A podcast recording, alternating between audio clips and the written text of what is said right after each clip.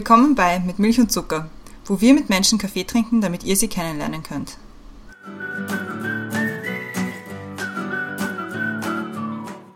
Willkommen zurück bei Mit Milch und Zucker, neue Woche, neue Folge. Mein Name ist Christiane und im Zoom-Fenster über mir ist wie jede Woche die Brenda. Hallo Brenda. Hallo Christiane. Ich muss mir, glaube ich, einen neuen Einleitungssatz überlegen. Ich sage das seit letzten März. Seit einem Jahr sage ich im Zoom-Fenster über mir ist die Brenda. Äh, Happy Anniversary dazu. Wir haben ja eigentlich noch ganz knapp vor dem Lockdown nochmal aufgenommen persönlich. Stimmt, also nicht ganz ein Jahr, dass wir jetzt über Zoom aufnehmen, aber, ja. aber fast. Aber es ist im Prinzip auch wurscht, weil es geht ja nicht darum, es geht um unsere Gästin, die wir heute auch wieder haben, die im Zoom-Fenster unter mir ist. Und zwar ist das heute die Judith. Hallo Judith. Hallo Christiane, hallo Brenda freut uns sehr, dass du heute bei uns bist. Ich werde dich mal kurz vorstellen, damit die Leute wissen, mit wem sie es zu tun haben. Du bist 24 Jahre alt, bist ursprünglich aus Oberösterreich und ich schätze dann nach Wien gekommen fürs Studium. Genau. Momentan studierst, genau, studierst momentan Psychologie im Masterstudium und bist Volunteering bei einerseits Medical Volunteer International, bei One Happy Family und das Ganze ist dann, glaube ich, also ich glaube, wir kommen noch darauf zu sprechen, aber so wie ich es verstanden habe, ist es dann im Community Center auf Lesbos, wo sich das irgendwie verschmilzt alles. Darum wird es ein bisschen gehen und worum es sonst noch gehen wird, erklärt jetzt die Brenda. Danke, Christiane. Also, unser Thema haben wir uns heute überlegt, wir haben versucht, ein bisschen größer zu fassen. Und zwar, bis, wo, bis wohin und wo weiter. Wir haben schon einige Gespräche on und off Record mit verschiedenen Therapeuten geführt und vor einigen Wochen auch mit Dora Blanke gesprochen und so haben wir eigentlich dich kennengelernt. Ja, wir haben dich auf Facebook kennengelernt eigentlich und haben, und haben dann gesehen, dass du bei Volunteer bei Medical Volunteer International bist und auch in Griechenland und Karatepe und auf Lesbos mitgeholfen hast. Und wir haben schon einige Gespräche geführt, wo wir gelernt haben, wie man Menschen hilft und was man tun kann, wo man sich engagieren kann. Und da wollen wir gerne mit dir jetzt irgendwie ansetzen, wie man sich engagiert, wie man sich einbringt, wie es ist, mit Menschen zu arbeiten, die traumatische Erlebnisse hinter sich haben, was die größten, größten Hürden sind und wie du da überhaupt hingekommen bist und wer du so bist und was du machst. Und das ist so irgendwie das große Thema für heute. Wir fangen wie immer an mit den Questions to go und die Christiane hat die erste. Zeitung oder Zeitschrift? Zeitung. Abschalten kann ich am besten bei Duschen. Meine Mama hat immer gesagt, ja, du weißt eh, was du willst. Großstadt oder einsame Insel? Großstadt. Mein liebster Geruch? Große. Der beste Ratschlag, den ich geben kann, ist aufs Bauchgefühl hören. Die Welt wäre eine bessere, wenn jeder ein bisschen mehr aufeinander schaut. Vorspeise oder Nachspeise? Nachspeise. Danke sagen möchte ich. An meine Family, an ganz viele super Freundinnen und Freunde, an ganz viele Menschen, die mich begleitet haben, die mir geholfen haben, immer. Ja, ganz viele tolle Menschen in meinem Leben und uh, vor allem an viele Leute, die jetzt noch immer auf Lesbos sind und da einfach sie engagieren. Und wie trinkst du deinen Kaffee? Mit ein bisschen Milch und ohne Zucker.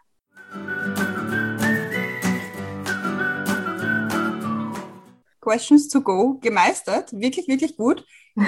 Abschalten kann ich am besten beim Duschen, gefällt mir sehr gut. Das habe ich nie. Und ich, ich freue mich immer, wenn neue Antworten kommen. Ich verstehe es irgendwo, muss ich sagen. Es fühlt sich so gemütlich an dann. Ja, da kann man auch so lange stehen, wie so eine Umarmung, eine kleine. ähm, Wenn wir uns schon nicht selbst umarmen können, dann wenigstens. Genau, zumindest mit der Dusche geht es immer. Was ja auch oft sehr entspannend sein kann, ist ein guter Kaffee mit Freundinnen, Freunden, Bekannten.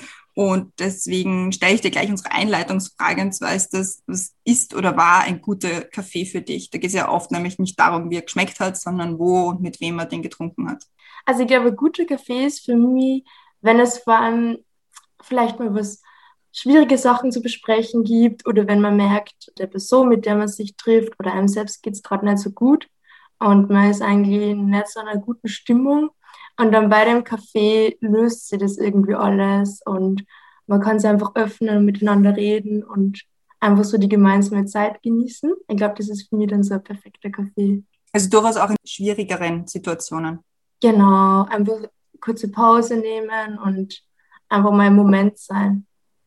Ich finde, das ist vor allem, wenn man also wenn man miteinander Kaffee trinken, ist es gerade nicht so ein, ein positives Gespräch, sondern vielleicht auch eher was Schwierigeres, dann ist es auch ganz gut, wenn man was in der Hand hat und zwischendurch so tun kann, als würde man nachdenken, indem man gleich einmal einen Kaffeeschluck nimmt, weil dann hat man so eine automatische Pause drinnen, wo man so ein bisschen noch einmal überlegen kann, so ist das jetzt wirklich das Beste, was ich sage? Könnte ich da nicht nochmal drüber nachdenken? Ja, absolut. Und das ist total beruhigend, einfach was zu haben, wo man es halten kann einfach. Du hast ja also um jetzt ein bisschen ins Thema zu kommen, mhm. wir haben dich ja ein bisschen Internet gestalkt. ja, das ist etwas, was man beim Podcast irgendwann lernt, irgendwie seine, seine Gästinnen und Gäste ein bisschen zu stalken. Manchmal hat man auch Dinge falsch.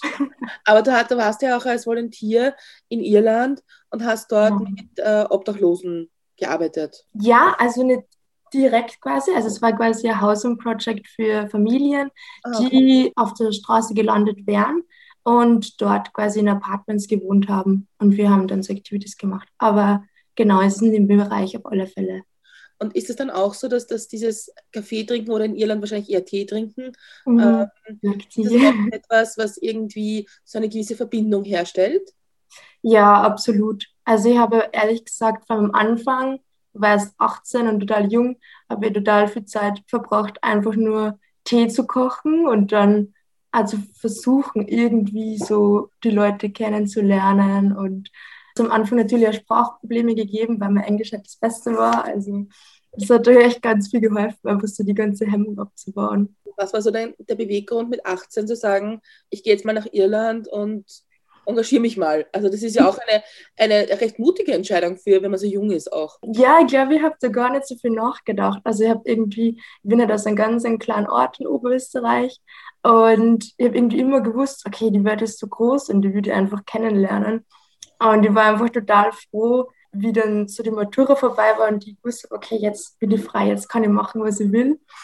Und ich habe dann einfach nur geschaut, okay, welche Projekte ähm, eigentlich so ganz pragmatisch gibt es da irgendwie eine Förderung. Und das waren einfach vor allem diese EU-Projekte.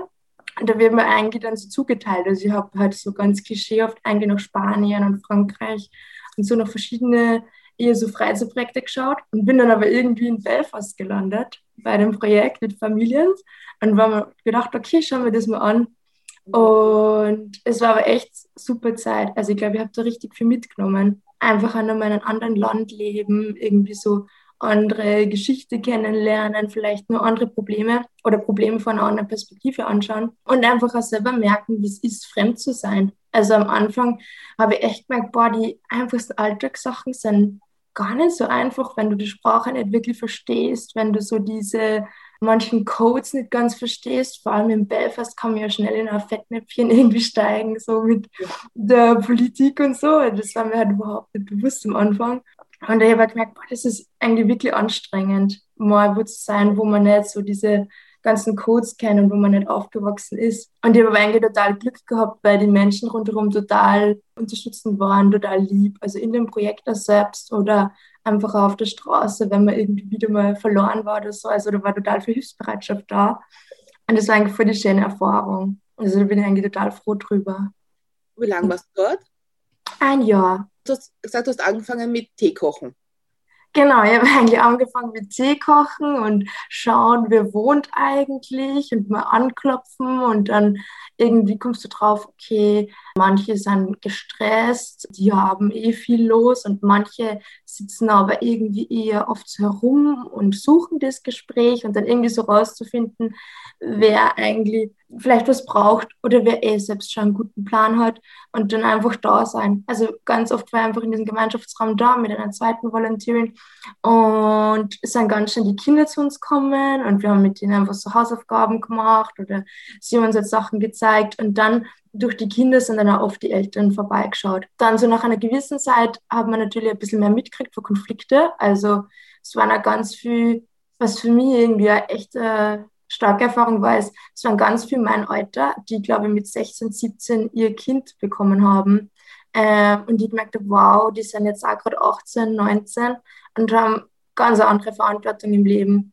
Irgendwie, das war totaler Kontrast. Und da habe ich total viel gelernt und habe gemerkt, die haben ja da viel Struggles. Also keine abgeschlossene Schule und jetzt mit dem Kind und oft dann nicht so die Unterstützung von Familie. Und ohne dieses Projekt würden die wahrscheinlich wirklich auf der Straße sein oder halt in einer Beziehung, die nicht unbedingt so positiv ist oder schwierige Family Constellations.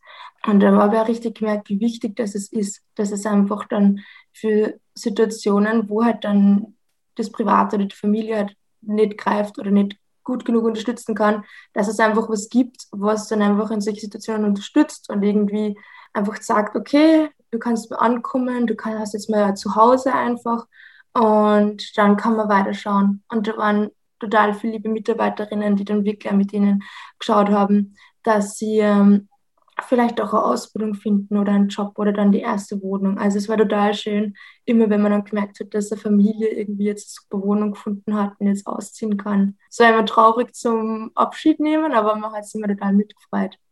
Und das war voll schöner Prozess. Das, das glaube ich. Glaubst du, dass dieser ganze Prozess von von Wohnungssuchen, Situationen, die nicht so schön sind für Menschen oder wo es schwierig ist, dass die vielleicht manchmal nur jetzt technisch begleitet werden in Form von, da gehst du hin für die Wohnung, da gehst du hin für die Sozialhilfe und da, da, da, aber dass da zu wenig menschliche Unterstützung dabei ist, weil man Menschen kommen in die Situation meistens nicht, weil sie nicht wissen, wo sie nachschauen, wo sie eine Wohnung kriegen, sondern weil da viel mehr dahinter ist. Ja, absolut. Also was ich kann mich erinnern, es hat eben ein, äh, eine junge Frau gegeben, die eigentlich genau gewusst hat, wie sie sowas bekommen wird oder machen wird, aber die einfach so schlechtes Selbstwertgefühl gehabt hat, bis sie das selbst nicht zugetraut hat. Und da war es einfach ganz wichtig, einfach zu sagen, so, hey, du hast das schon gemacht und das ist total super und schau, das sind deine Fähigkeiten. Also sie hat es nicht geschafft, sie selbst äh, Stärke zu sagen, die sie hat, obwohl sie total viele gehabt hat.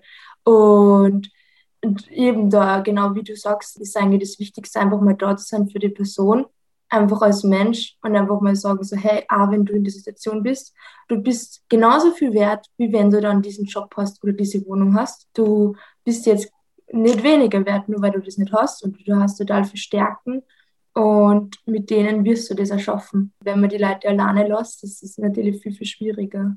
Du warst ja gerade, wo du 18 warst, da mhm sind ja viele Menschen, oder zumindest wenn ich von mir ausgehe, beschäftigt man sich dann oft noch selber damit, so, wo sind meine Stärken, was kann ich gut, was kann ich schlecht, wo will ich eigentlich hin?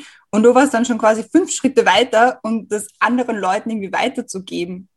Wie hast du das gemacht oder ähm, war, wahrscheinlich so mit Startschwierigkeiten verbunden, oder? Ja, also ich war auf keinen Fall fünf Schritte weiter, sondern das war parallel alles. Ich glaube, das war aber irgendwie, also ich glaube, so ein bisschen, das war aber gar nicht so schlecht, weil ich war quasi so irgendwie in der gleichen Rolle. Ich glaube, es war dann oft leichter, dass man vielleicht dann mit mir über ein bisschen sowas redet, weil ich ja auch ähnliche Probleme vielleicht habe. Also mit 18, was will ich machen? Wohin geht mein Weg? So grundlegende Fragen. Und ich glaube, dass das oft vielleicht sogar ganz gut war, dass man dann nicht für wichtige Sachen ist es natürlich total wichtig. Da waren natürlich ausgebildete Sozialarbeiterinnen da, die die grundlegenden Sachen gehabt, was wirklich um was geht meine Rolle war für mich einfach nur das Dasein und einfach so für Gespräche, also informell. Und da war das oft einfach auch, oft hat man einfach so ein bisschen über Blödsinn geredet oder einfach nur gescherzt. Ich glaube, das ist einfach so parallel verlaufen irgendwie. Also ich hätte es ja gar nicht so gesehen, dass ich jetzt den Leuten was mitgib oder sagen kann, sondern es war eher so, dass man einfach da ist und dass man selber irgendwie das kennenlernt. Also ich glaube, für mich war es einfach auch ich habe einfach, glaube ich, wahnsinnig viel dadurch gelernt, einfach wie viel das ausmacht, wie viel Unterstützung man hat und wie unterschiedliche Startpositionen das es gibt. Und dass es verschiedene Möglichkeiten gibt, ein Problem zu lösen. Und es war natürlich auch nicht leicht. Also am Anfang war ja oft dann, vor allem wenn manche Kinder so halt voll überdreht waren, aber am Anfang auch irgendwie, glaube ich, nicht so gut die Grenzen setzen können oder so und habe halt alles mit ihnen gemacht, weil man nachher denkt, boah, okay, muss man schon mal Stopp sagen. So. Also das, ja, ich glaube, da habe ich einfach äh, total viel Glück gehabt, dass die einfach alle voll offen waren. Und wenn, und das immer offenes Gespräch war und wenn was mal nicht so gut geklappt hat, dann hat man sich zusammengesetzt und also es war einfach nicht kein Druck da und ich glaube, das war eigentlich für das ein Geschenk wahrscheinlich. Und du bist dann danach zurück nach Österreich gekommen und hast mit Psychologie zum Studieren begonnen, nehme ich mal an. Genau, genau. Ich bin im Sommer 2015 dann zurückgekommen. Und war die, die Studienwahl, hat das auch was zu tun gehabt mit dem, was du in Irland gesehen hast oder gelernt hast? Oder war das vorher für dich schon klar, dass Psychologie dein Ding ist? Ja, das war eher so gar nicht so klar. Also ich habe mich wie irgendwie voll viele Sachen eingeschrieben. Ich war eben, ich wusste, ich will was mit Leuten machen, auf alle Fälle. Also irgendwie mit Menschen arbeiten. Aber ich war mir nicht ganz sicher, in, in welche Richtung genau. Also ich habe mich für Lehramt, für soziale Arbeit und für verschiedene Sachen eigentlich eingeschrieben. Und im Nachhinein ist es sogar ein bisschen lustig. Es war gar nicht so bewusste Entscheidung, sondern es war eigentlich der einzige Termin vom Aufnahmetest, dass er dann sogar ausgegangen ist mit meiner Arbeit. Und dann war es so, okay, dann probiere ich halt Psychologie, weil das andere wäre eh zu früh gewesen. Und irgendwie hat das dann voll super passt. Aber es war gar nicht so die wahnsinnige Kopfentscheidung. Es hat dich, es hat dich entschieden. Genau, es, war, es ist passiert. Und du, bist dann, du hast dann Psychologie angefangen und hast, hast du dich dann weiter als Volontier engagiert? Also warst du dann weiter in Österreich oder, oder war die nächste Station dann schon Lesbos, Karatepe? Ja, es war so, ich bin eben Sommer zu 15 zurückgekommen mhm. und habe eigentlich das Jahr in Irland nichts mitbekommen, wie langsam eigentlich ganz viele Menschen ja Richtung Europa geflüchtet waren. Also da war ja quasi so die erste große Bewegung. Mir hat das so voll unvorbereitet irgendwie getroffen, wie ich in Österreich zurückgekommen bin. Also es war wirklich ein paar, paar Wochen in Oberösterreich und bin für den Aufnahmetest nach Wien. Das war August. Und genau beim Zurückfahren im Zug war das so, dass tausende Menschen am Westbahnhof waren und die war so, boah, was, was passiert da? Und ich weiß nicht, wie schockiert ich war, dass da jetzt eigentlich total viele Privatpersonen da einspringen und dass eigentlich der Staat eigentlich versagt, also dass er das nicht organisiert, nicht macht und dass diese Grundbedürfnisse gerade nur gedeckt werden, weil total viele Leute spontan reagieren. Und das war total einschneidend. Und ich habe gedacht, boah, da muss man irgendwas machen. Und eben, es war auch wieder totaler Zufall. Ich bin in mein Studentenheim eingezogen und das Erste, was ich gesehen habe, war, dass das ein Zettel hängt, dass, dass eben ein paar Leute, die schon aktiv waren und schon länger dort waren, jetzt einen Deutschkurs starten für geflüchtete Menschen und nur Freiwillige suchen ganz viele. Und dann haben wir gedacht, ja, perfekt, das will ich unbedingt machen. Und habe halt denen geschrieben und das war total spannend. Also, weil ich ja selbst gemerkt habe, ich weiß total wenig eigentlich über andere Kulturen außerhalb von Europa und ich habe von dem Thema nichts mitgekriegt und ich weiß nicht, dass ein wahnsinniger Ansturm war das. Wir waren im dritten Bezirk, also das heißt, ganz viele Menschen von Erstaufnahmezentrum in Erdberg sind dann kommen. Und es war total logistisch schwierig, das mal einzuteilen. Es hat aber super funktioniert. Also, das hat vor allem die Lana hat das super organisiert, die da ganze Projekte gemacht hat im Studentenheim. Und wir waren dann echt jeden also Montag bis vier Tage die Woche haben wir immer zwei Kurse dann gemacht, über einmal in der Woche dabei. Und wir haben einfach irgendwie ganz informell versucht, ganz leicht äh, Deutschunterricht zu machen quasi. Wie gesagt, ich war ja auch 2015 engagiert und ich meine, wir waren die ganze Zeit in Österreich und ich glaube, also egal, ob du aus Irland gekommen bist oder nicht, ich glaube, die, die Situation hat uns alle überfordert. Also das war, glaube ich, ganz unabhängig davon, wo man vorher war. Und was ich also was, was ich total spannend gefunden habe an dieser ganzen, an dieser ganzen, an dem Engagement, dem Aktivismus, der damals passiert ist, wie viele Leute sich herausgetan haben und irgendwie so, was du sagst, so logistische Dinge plötzlich gelöst haben. Weil, weil das, das unterschätzt man ein bisschen, glaube ich. Äh, Spenden verteilen ist auch ein Aufwand, aber allein dieses ganze ein Lager haben, Listen zu haben, was man braucht oder, oder auch Aktivitäten und so, das braucht schon eine gewisse Planung und dass da einfach Menschen gegeben hat, die das irgendwie von heute auf morgen einfach gemacht haben. Und das ist eigentlich schon, schon toll zu sehen, dass die Gesellschaft das kann. Ja, absolut. Also ich habe es ja total, was ich voll schön gefunden habe, war oft waren so unerwartete Probleme oder Sachen, wo eigentlich keiner Erfahrung hat. Mhm. Und die Leute sich trotzdem traut haben, das jetzt einfach zu machen. Also ich bin immer, ich bewunderte so immer in den Team, die das initiiert haben, die haben alle noch nie selbst sowas gemacht und haben einfach gesagt, okay, wir machen das, wir suchen jetzt noch Freiwillige und haben voll die schöne Struktur für uns gemacht. Also für das Freiwillige für mich war es super, weil ich habe dann gewusst, okay, zu der Zeit komme ich, okay, wir haben da die Treffen und ich habe aber mitgekriegt dann oft schon, wie gestresst wir waren und habe dann manchmal ein bisschen versucht zu unterstützen oder ein bisschen was abzunehmen, weil die natürlich, was ich glaube ich gemerkt habe, dass die so ganz viele Menschen waren, die nicht wirklich eine Ansprechperson haben. Und die dann so froh waren, dass es da jetzt wen gibt, der sich um sie kümmert und da irgendwie was organisiert, dass da nur ganz viele andere Fragen kommen waren. Also es ist dann gar nicht mehr nur um den Deutschkurs gegangen, sondern dann, okay, wie geht es den Leuten jetzt mit den Asylbescheiden? Wie geht es denen im Zimmer? Wie geht es denen mit den Familien? Also alles rundherum war natürlich Thema. Ja, das war oft, oft echt zum Improvisieren. Aber ich habe das eben beeindruckend gefunden, wie, wie das geschafft worden ist, für das das eigentlich keiner wirklich Erfahrung da gehabt hat. Dass es keine Vorplanungszeit gegeben hat. Das war einfach ja. so jetzt. Ich habe total, total schön gefunden. Also wir haben, wir haben dann einige Flücht, geflüchtete Menschen besser kennengelernt. Und das war irgendwie spannend, dass manche so ein bisschen Anlauf gebraucht haben, so Fragen zu stellen, wie Österreich funktioniert oder wie Gesell unsere Gesellschaft funktioniert. Und zum Beispiel, da war einer, der dann gefragt hat, naja, also wie macht ihr das, Männer und Frauen zu unterscheiden, wenn Männer keinen Bart tragen? Ja, natürlich, ja. Und das, aber das sind so Themen, die man sich ja nicht vorher überlegen kann, dass man das irgendwie mal einmal klären muss. Ja. Oder so, warum wohnt ihr alle alleine? Warum seid ihr bei eurer Familie? Und warum seht ihr nicht alle einmal die Woche oder so? Ja. Und, und das war aber irgendwie total erstens war es auch irgendwie cool, sich selber über seine, eigen, seine eigene Geschichte zu überlegen, wie das funktioniert bei uns. Absolut. Ich habe ich hab wirklich mitgekriegt, eben wie Familie, was du sagst, Brenda, das ist ein ganz großes Thema. Und ich weiß nicht, wie schockiert äh, viele waren, dass sie sagen, was, du fast nur alle sechs Wochen nach Oberösterreich. So, das ist also total so, das kannst du doch nicht machen. Ja. Und dann war ich selbst so noch, ja, ist das wirklich so schlimm? Und dann war ich so, na, für für meine Familie ist es schon okay, so in Österreich ist es schon okay, so, aber es war ein ähm, ganz, ganz anderer Zugang. Und man ist ja immer schnell, also es war total schön, was glaube ich 2015 schön war, dass viele dann doch Asyl gekriegt haben und dann eine Familie nachkommen ist und man ist dann auch schnell dann immer jetzt die ganze Familie eingeladen worden. Und das war, glaube ich, eines der schönsten Erlebnisse, wenn du da merkst, dass dann jetzt so eine ganz große syrische Familie und man kriegt die Gelegenheit, jetzt die alle kennenzulernen und denen zu essen und einfach so viele zwischenmenschliche Erfahrungen. Irgendwie, wo man total viel gelernt hat. Ich meine, das, ist ja, das war das Spannende, glaube ich, 2015, dass ja nicht nur wir als Menschen offen auf die anderen Menschen zugehen mussten, sondern die auf uns ja auch.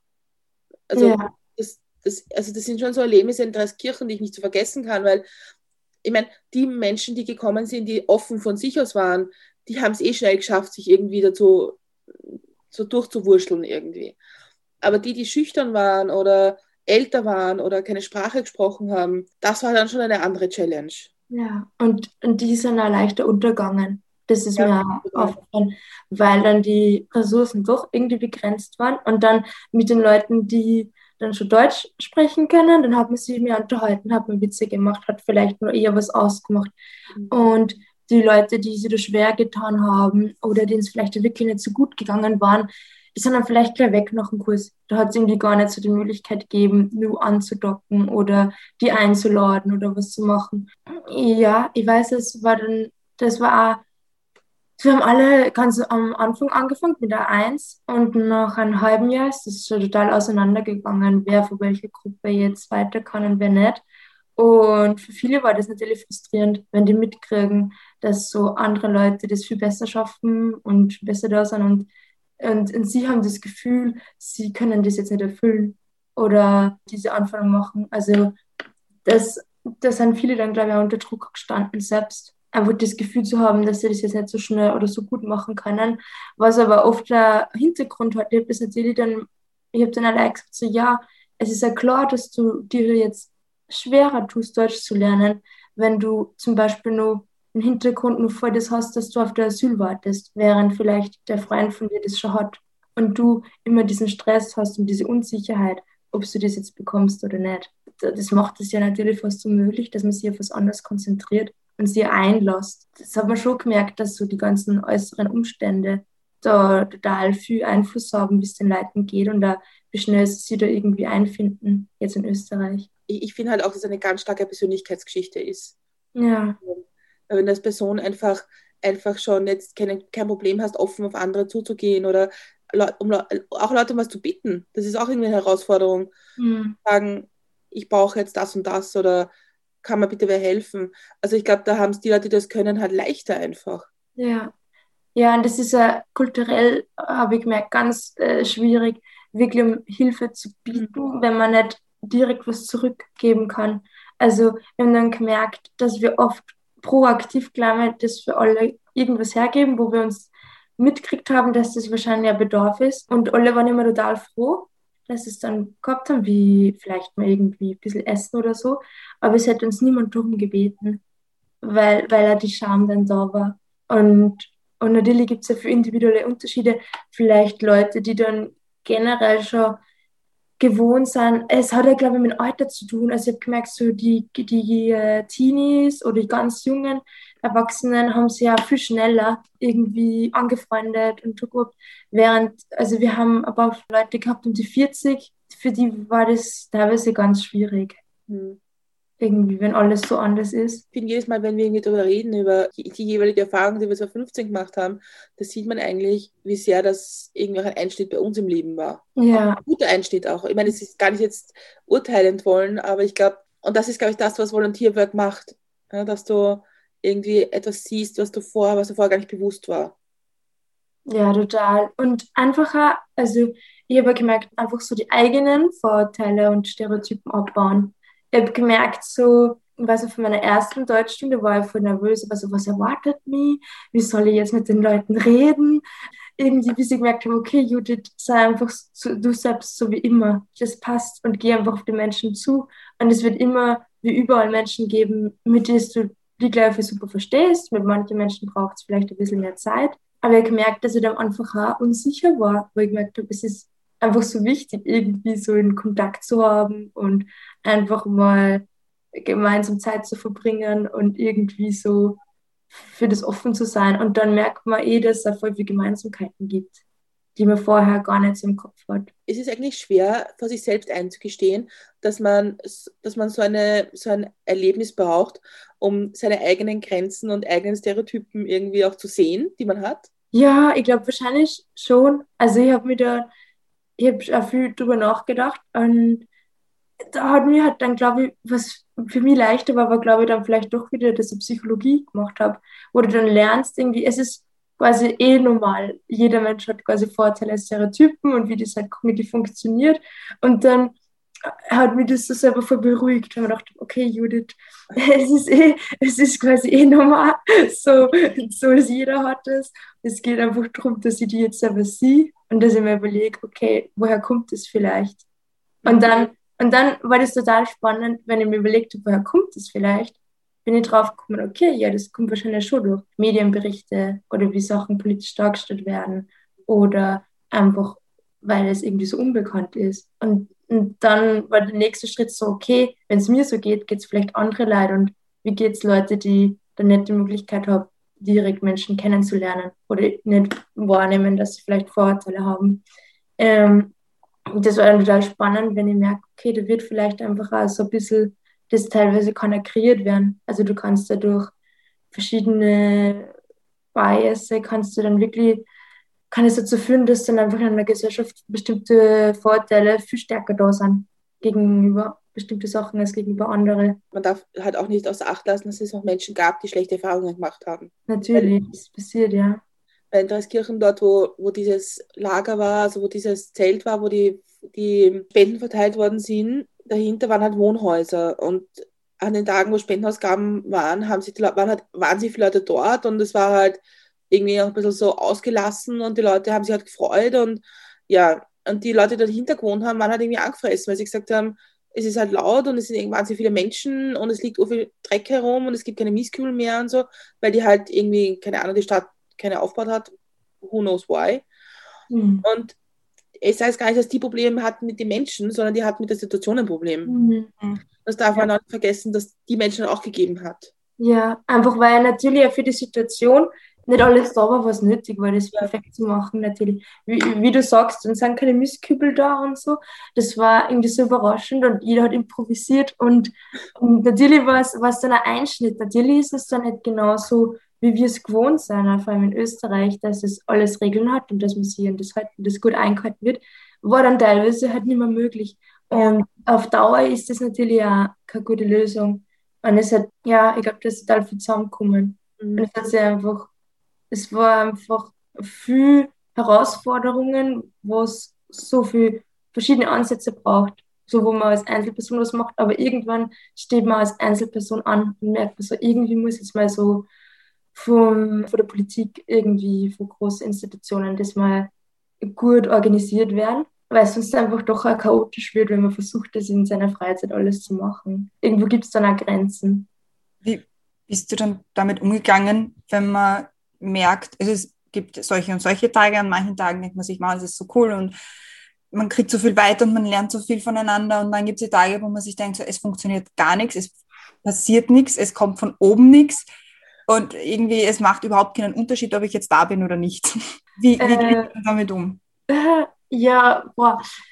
Ich glaube, für mich war immer so, dass die Tage gibt es total. Ich bin dann immer einfach mal rausgegangen. Ich, ich glaube, da war es mir total wichtig, mal Abstand zu einkriegen, mal irgendwie laufen zu gehen, mal draußen zu sein und irgendwie mal zu merken, okay, es gibt da nur eine Welt außerhalb von dem und irgendwie mal so ein bisschen eine Distanz zu den Ganzen. Ich glaube, es war einfach total super, dass wir dann immer einen Austausch gehabt haben. Also einfach wir, zum Beispiel wie bei den Deutschkurs, haben wir uns danach immer ein Team zusammengesetzt, haben geschaut, was hat gut funktioniert, was hat nicht gut funktioniert. Wenn es Probleme gegeben hat, haben wir die halt zusammengeschrieben, dann haben Leute vom Leitungsteam versucht, okay, vielleicht kann man da was machen oder irgendwie so um das kümmern. Also, dass du merkst, okay, ich versuche jetzt einmal das weiterzutragen und wir versuchen da irgendwie da was zu lösen. Natürlich bei Sachen, die, was total schwierig ist, ist wirklich so große politische Sachen, die du kaum ändern kannst. Ja, da war eigentlich im Prinzip einfach halt der Austausch total wichtig, dass du merkst, okay, es geht den anderen genauso. So, es ist einfach eine total schwierige Situation.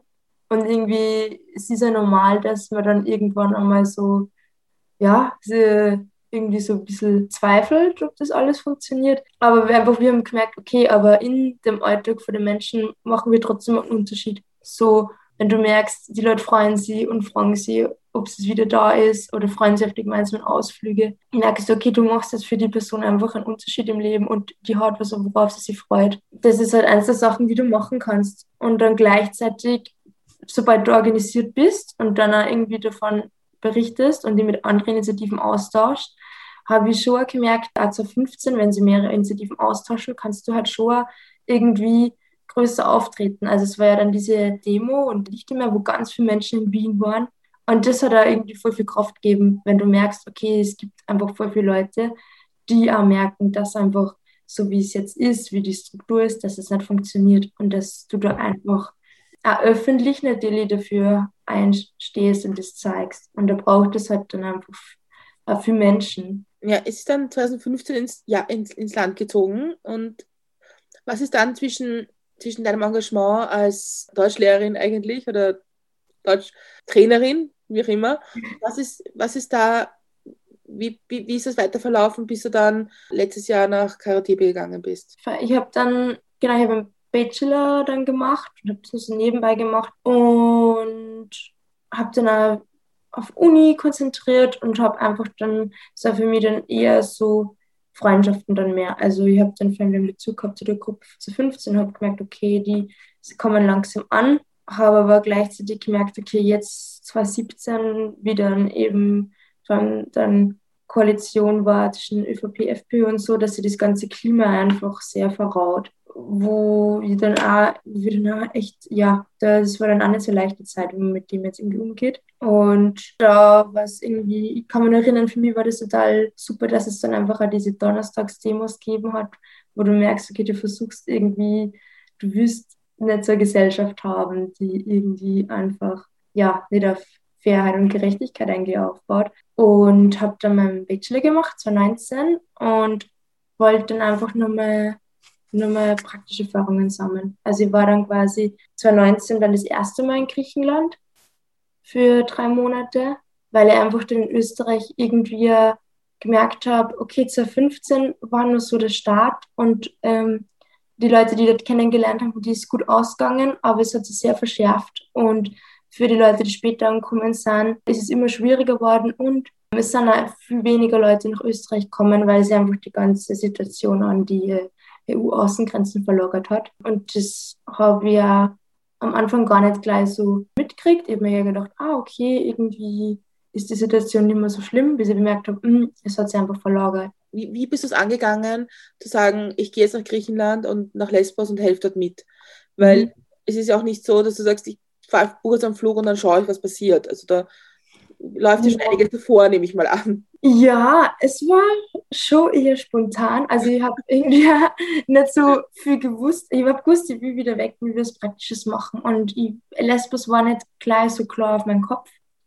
Ich habe verschiedene Sachen geschaut und irgendwann bin ich irgendwie so draufgekommen. Und dann erst im Nachhinein ist mir so eingefallen, das war auch noch nicht so in meinem Kopf, dass eigentlich auch wieder viele Leute mir dann auch irgendwann erzählt haben, dass so sie über Lesbos eigentlich dann und die ganze Balkanroute äh, nach Österreich kommen sind. Dann habe ich gemerkt, okay, damals, meine Freundin erzählt, sind die im Norden angekommen, sind zum Hafen gegangen und sind dann mit der Fähre weitergefahren. Das war nur quasi wirklich Durchgangsstation. Und dann habe ich gemerkt, so mittlerweile ist so ein riesiges Camp. Ich habe dann ein bisschen geschaut und mir war total wichtig, dass es halt irgendwie so eine, eine Organisation ist, die auf Augenhöhe arbeitet. Und dann ist mir irgendwie so dieses Community Center One Happy Family so gleich in den Sinn kommen, wie ich das gelesen habe, weil da ist wirklich der Grundsatz so, work with the people, not for the people. Und das habe ich einfach total taugt, weil das einfach so organisiert wird, dass du vor allem mit äh, Geflüchteten selbst dieses Community Center betreibst. Also, dass du verschiedene Sachen hast, die du mit denen machst. Dann habe ich den geschrieben und dann hat es eben eine Freundin, also die Silke gegeben, die auch in Wien ist und die schon dort war und die hat sie mit mir dann eben getroffen und dann haben wir ganz lange geredet und die hat mir dann so erzählt, wie so ihre Erfahrungen waren und das hat total viel geholfen, dass ich mir ein bisschen das vorstellen kann und überlege, ob ich das wirklich machen will oder nicht. Was genau, also wie kann man sich das Community Center vorstellen? Mhm. Weil ich glaube, wir in Österreich verstehen unter Community Center was anderes, als es in Lesbos dann war. Ja, das kann leicht sein. Also es war sehr offen. Es gibt verschiedene Projekte. Es gibt so ein kleines Café, es gibt so einen Barbershop, es gibt hat so einen kleinen Kindergarten gegeben. Dann hat es eben verschiedene NGOs auf diesem Gelände gegeben, wie diesen Makerspace, die Sachen reparieren, recyceln. Es gibt eben die medizinische NGO Medical Volunteers, wo ich dann das zweite Mal nochmal eben von dort gearbeitet habe. Ähm, also es ist quasi einfach so ein großes Grundstück, ein Gelände, was vom alten Moor her war, so fünf Kilometer weiter weg, also außerhalb vom Camp wo die Leute einfach untertags hinkommen, ähm, Freizeit verbringen, warmes Essen kriegen, verschiedene Projekte machen können und vor allem die das mitbetreiben. Also es hat für jedes Mini-Projekt als eine quasi geflüchtete Person gegeben, die dafür verantwortlich war. Und wir quasi Freiwilligen aus Europa haben quasi unterstützt. Aber es war ganz klar, dass die Verantwortung bei der Person liegt, weil die einfach dort ist und alles kennt. Und es waren immer so, ja, bis zu 1000 Leute am Tag dort. Also es war schon viel los. Das ist schon sehr cool, weil es ist ja, also was wir auch in verschiedenen Gesprächen im Podcast oder im privaten Bereich so mitbekommen haben, ist, dass es halt das Zermürbendste ist, wenn man einfach da sitzt und nichts zu tun hat. Mhm. Und das ist natürlich super, wenn es dann einen Ort gibt, wo man hinkommen kann und weiß, okay, da gibt's jetzt, da kann ich mitarbeiten und da kann ich das machen und da kann ich kochen und da kann ich was reparieren und irgendwie auch die eigenen Fähigkeiten wieder einsetzen und sich auch irgendwie, weil ich finde, das ist alles so, man sieht die Menschen oft dann nicht mehr als Menschen und wenn man nicht mehr als Mensch gesehen wird, dann, also, was ist man dann? Und es gibt einem, glaube ich, so ein bisschen das Gefühl zurück, äh, ich bin wichtig und ich, man braucht mich und ich glaube, das ist ganz, ganz wichtig, dass, dass das gemacht wird. Ja, absolut. Also, und es war wirklich total wichtig, einfach halt diese Verantwortung zu geben. Das passiert ganz schnell, vor allem auf Lesbos, aber generell in diesem Volunteering-Kontext, vor allem mit anderen Kulturen, dass dann doch irgendwie so, das passiert leider echt oft so schnell leider, dass dann wieder Volunteers aus Europa dann irgendwie so das Gefühl haben, okay, wir planen das und wir organisieren das jetzt und ihr könnt so das, das, das machen.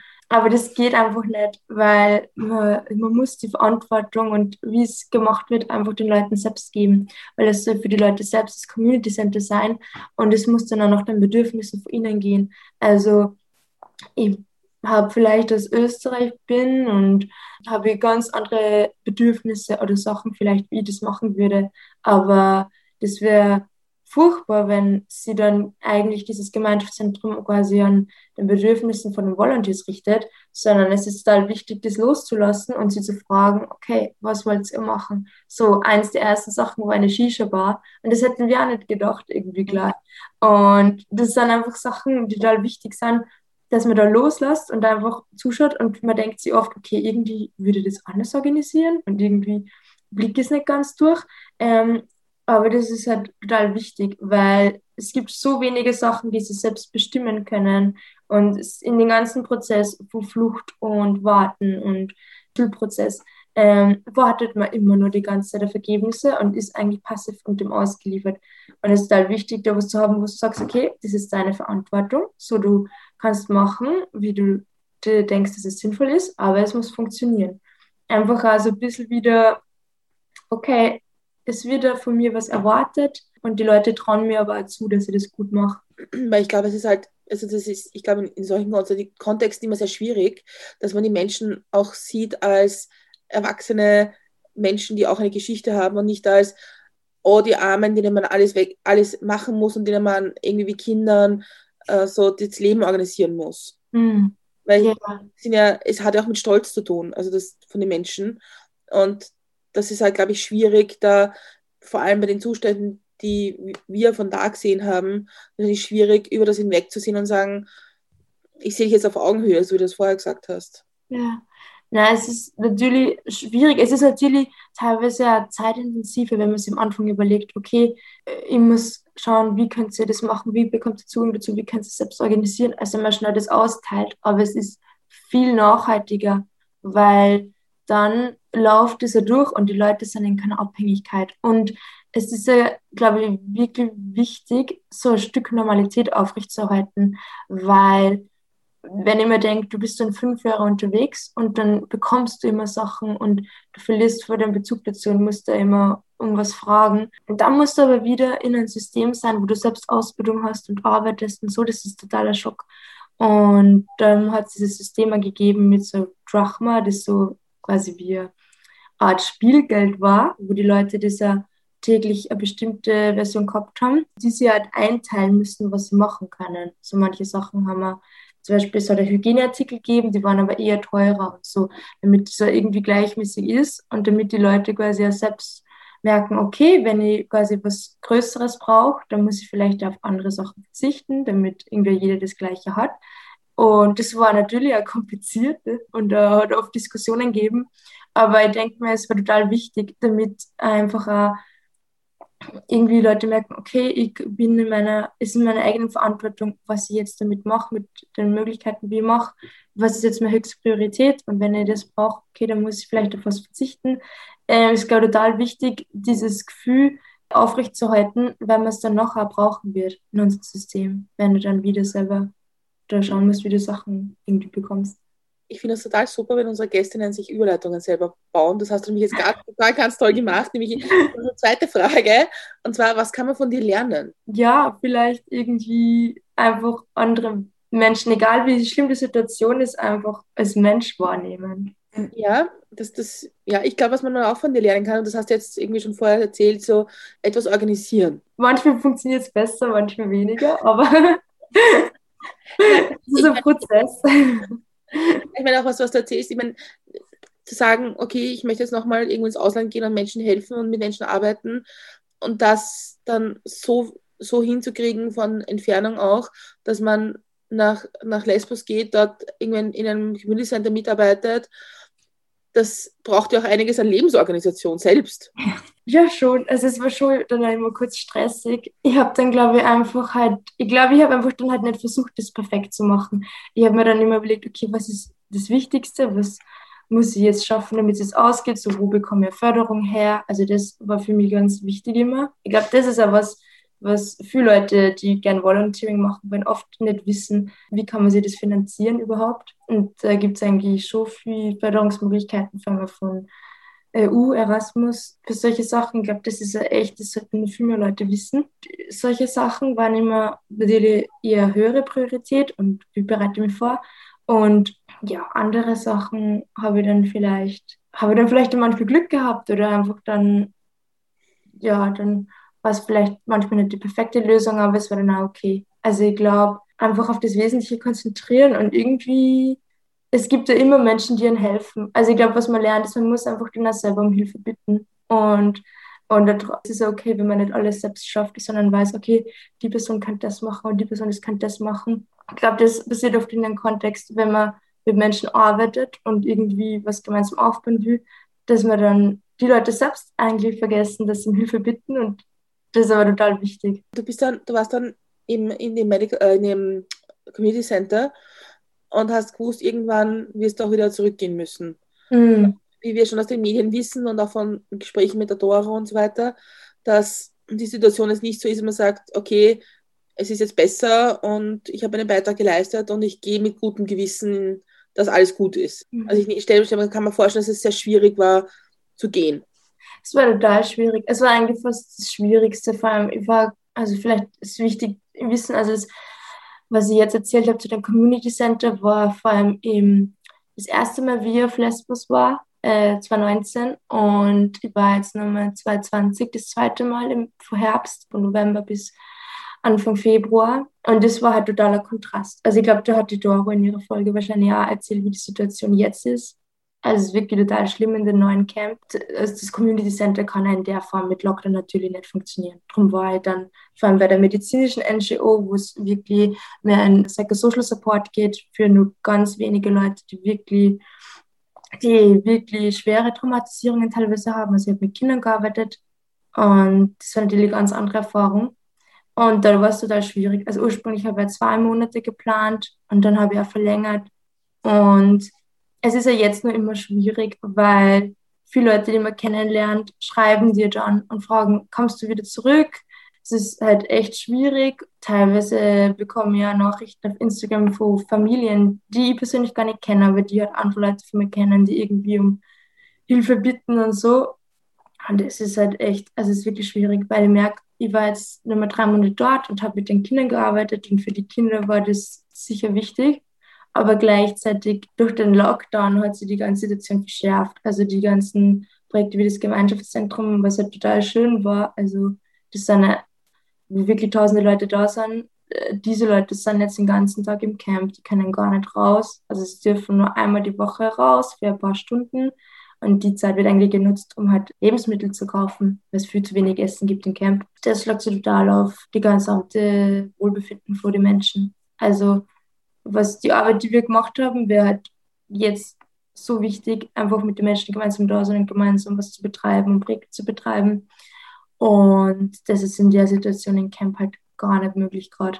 Also es ist total schwer, wenn du auf diesem Gelände stehst, vor dem Gemeinschaftszentrum und auf stehst du vom Hügel und du schaust auf das Camp runter und siehst immer die Zelte und den Matschboden und merkst, okay, da drinnen sind jetzt gerade die 8000 Leute, wir hätten oben eigentlich Platz für 1000 Leute und die ganzen Sachen für Projekte zu machen, aber die Leute dürfen nicht her. Die Polizei kontrolliert es und ich muss, wir müssen quasi immer drum betteln und zehn Dokumente machen, damit zumindest halt 50 schwer traumatisierte Kinder die Woche mal zu uns schauen dürfen. Das ist total schwer, das irgendwie auszuhalten. Also aus deiner Sicht jetzt wieder in Österreich und da und was außer was müsste man tun oder was bräuchte es sofort, außer der Evakuierung, die ja, ich glaube, die Top 1, das die Top 1 mhm. Priorität sein sollte. Ja, also Evakuierung ist wirklich erste Priorität, absolut. Und gleichzeitig denke ich mir, zu überlegen, wie unser Standard in Österreich eigentlich ist. Also da gibt es natürlich auch Ungerechtigkeiten. Also mir ist ja bewusst,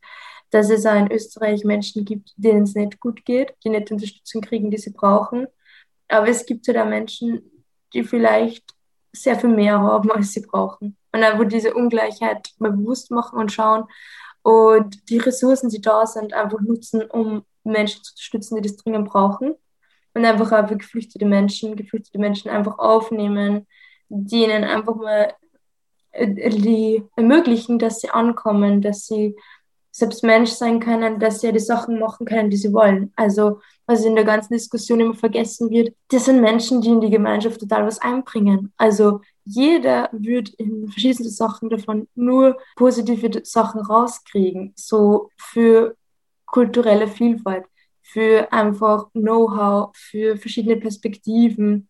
Also diese Menschen würden total viele Sachen einbringen und ich glaube, es ist total wichtig, dass in der ganzen Diskussion einfach auch bewusst wird, dass es nicht darum geht, oh, ähm, wir müssen Menschen unterstützen und irgendwie wir würden was verlieren. Das stimmt gar nicht, sondern die wird total viel gewinnen. Und ich hoffe einfach, dass das jetzt mehr Leute bewusst wird, dass das in der Politik ankommt, dass einfach auch in der Gesellschaft das ankommt. Ich habe auch das Gefühl, dass viele Leute eigentlich das auch schon langsam realisieren, aber es vielleicht noch nicht öffentlich dazu Stellung beziehen oder sie organisieren. Und ich finde einfach, dass es einfach wirklich politisch endlich wichtig ist, dass, dass das einfach jetzt diese ganzen Menschenrechte, was eigentlich Grundprinzipien sind in EU oder UN, dass die einfach eingehalten werden. Es gibt einfach einen Grund, warum das beschlossen wurde.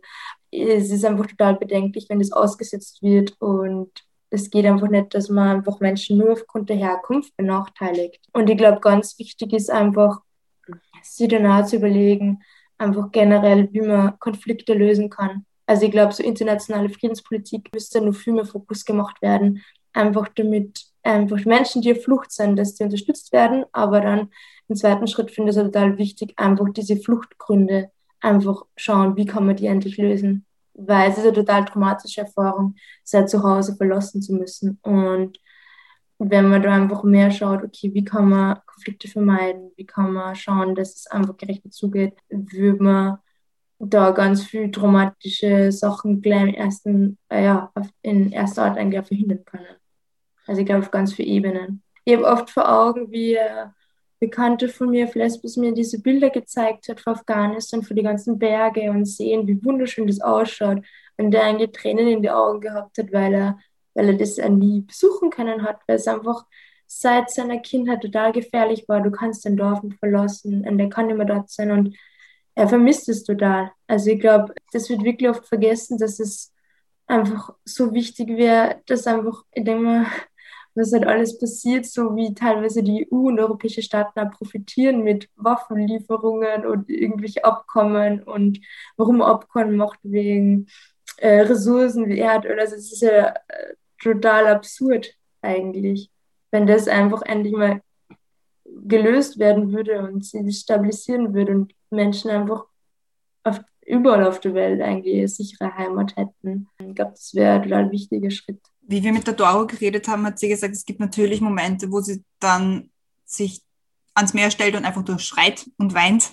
Aber es gibt auch Momente, wo sie zusammensitzt mit verschiedenen Menschen, mit Volunteers, mit Geflüchteten, also alle zusammen und Geschichten ausgetauscht werden oder auch so, wie du gerade erzählt hast, dass Bilder hergezeigt werden und wie es quasi zu Hause ausschaut und wie schön es eigentlich war. Was mich zur nächsten Frage bringt, und zwar, was bringt dich zum Lachen, auch in schwierigen Situationen?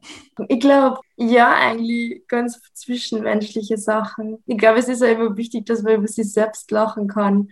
Wenn man merkt, man hat so voll äh, Vorstellungen im Kopf, wie man was umsetzt und das ist einfach total falsch und das wird nicht funktionieren, dass man dann irgendwie nicht so verzweifelt oder sie denkt, oh Gott, warum kann ich das nicht machen, sondern ja, da muss man über sich selbst lachen und sich überlegen, okay, vielleicht gibt es andere Personen, die mir da jetzt mal irgendwie Ratschläge geben können oder vielleicht ist das einfach nicht der richtige Weg. Ich glaube ganz viel mit anderen Menschen. Also ich habe das voll viele schöne Momente gemacht. Ich habe ich kenne in Österreich äh, geflüchtete Menschen, die da harte Zeit gehabt haben, die zum Beispiel ein zweites Interview gehabt haben und das negativ waren dann in ganz langen Entscheidungsprozess waren, das der Stressfaktor war. Und trotzdem in dieser schweren Zeit haben wir total oft einfach gemeinsam gekocht und irgendwie so Scherze gemacht, irgendwie einfach Videos angeschaut oder halt so ganz, ganz banale Sachen, weil das einfach viel mehr ausmacht und ähm, du einfach merkst, so wenn du einfach gemeinsam was machst und einfach die Eigenheiten von jeder Person. Ich finde, das ist oft, wo man halt ganz oft dann, dann irgendwie so, wenn man eine Gruppe ist, dann einfach lacht, weil du merkst so, jede Person hat seinen eigenen Weg und das ist ja voll schön. Und ja, und ich glaube einfach, da gibt es eigentlich ganz viele Momente, die man da irgendwie nutzen soll. Ich kann mir vorstellen, wenn man mit Kindern arbeitet, ich meine, Kinder haben ja diese Stereotypen und Vorurteile noch nicht. Mhm. Und die haben ja auch keine Beschränkung in dem, was sie wissen wollen, was sie fragen, wo, wo wir vielleicht dann schon manchmal, ne, das kann ich jetzt nicht fragen oder das wäre jetzt nicht okay und Kinder haben das nicht. Also kann ich mir vorstellen, dass gerade Kinder da auch ein guter Messpunkt sind, was, was gerade Sache ist. Ja, absolut. Also vor allem Lesbos war das immer, da war das immer voll schön, weil die Kinder schon oft dann äh, in jungen Alter oft schon sehr traurig oder so sehr abgeflacht zu uns kommen sind und man gemerkt hat, okay, die sind wieder da. Und dann sind sie aber in dieses Spielerische reinkommen. Und mit den Spielerischen waren wir aber selbst drinnen. Und dann habe ich selbst gemerkt, es ist total wichtig, einfach auch loszulassen und einfach mal nur Musical Chairs zu spielen, also so quasi Reise nach Jerusalem, wo du halt die Sessel in der Mitte hast und dann laufst du und versuchst auf diesen Sessel irgendwie zum Platz zu kriegen und so, dass du merkst, dass du einfach miteinander spielst oder irgendwie da Sachen machst, einfach Musik oder tanzen und einfach diese Sachen merkst du, das tut einfach allen voll gut. Und einfach natürlich diese direkten Fragen. Also, warum bist du nicht verheiratet? Bist du nicht schon sehr alt? Und so. Also, so total, so eine kurze Chance. Dann merkst du, okay, das war gerade ernst gemeint. ja, also mit Kindern total verschiedene Momente. Ich habe jetzt die letzte Frage für dich in dem Teil. Und zwar reisen wir in die Zukunft. Es ist jetzt fünf Jahre in der Zukunft, also 2026. Was ist im besten Fall in deinen letzten fünf Jahren passiert? Ja, also die evakuierende Lage als erster Schritt, dann eine Änderung einfach generell von EU-Migrationspolitik, aber vielleicht nur für andere Sachen im, im ganzen gesellschaftlichen Bereich, Sozialbereich, einfach mehr Fokus auf Sozialbereiche, mehr miteinander schauen. Ich denke mir, ja, also ich glaube, ich würde einfach gerne in fünf Jahren nach Lesbos fliegen und merken, dass es dieses Camp einfach nicht mehr gibt. Und zu wissen, dass diese Menschen jetzt selbst äh, zu Hause haben, wo sie sich wohlfühlen und wo sie ihre Möglichkeiten ausschöpfen können und wo sie einfach glücklich werden.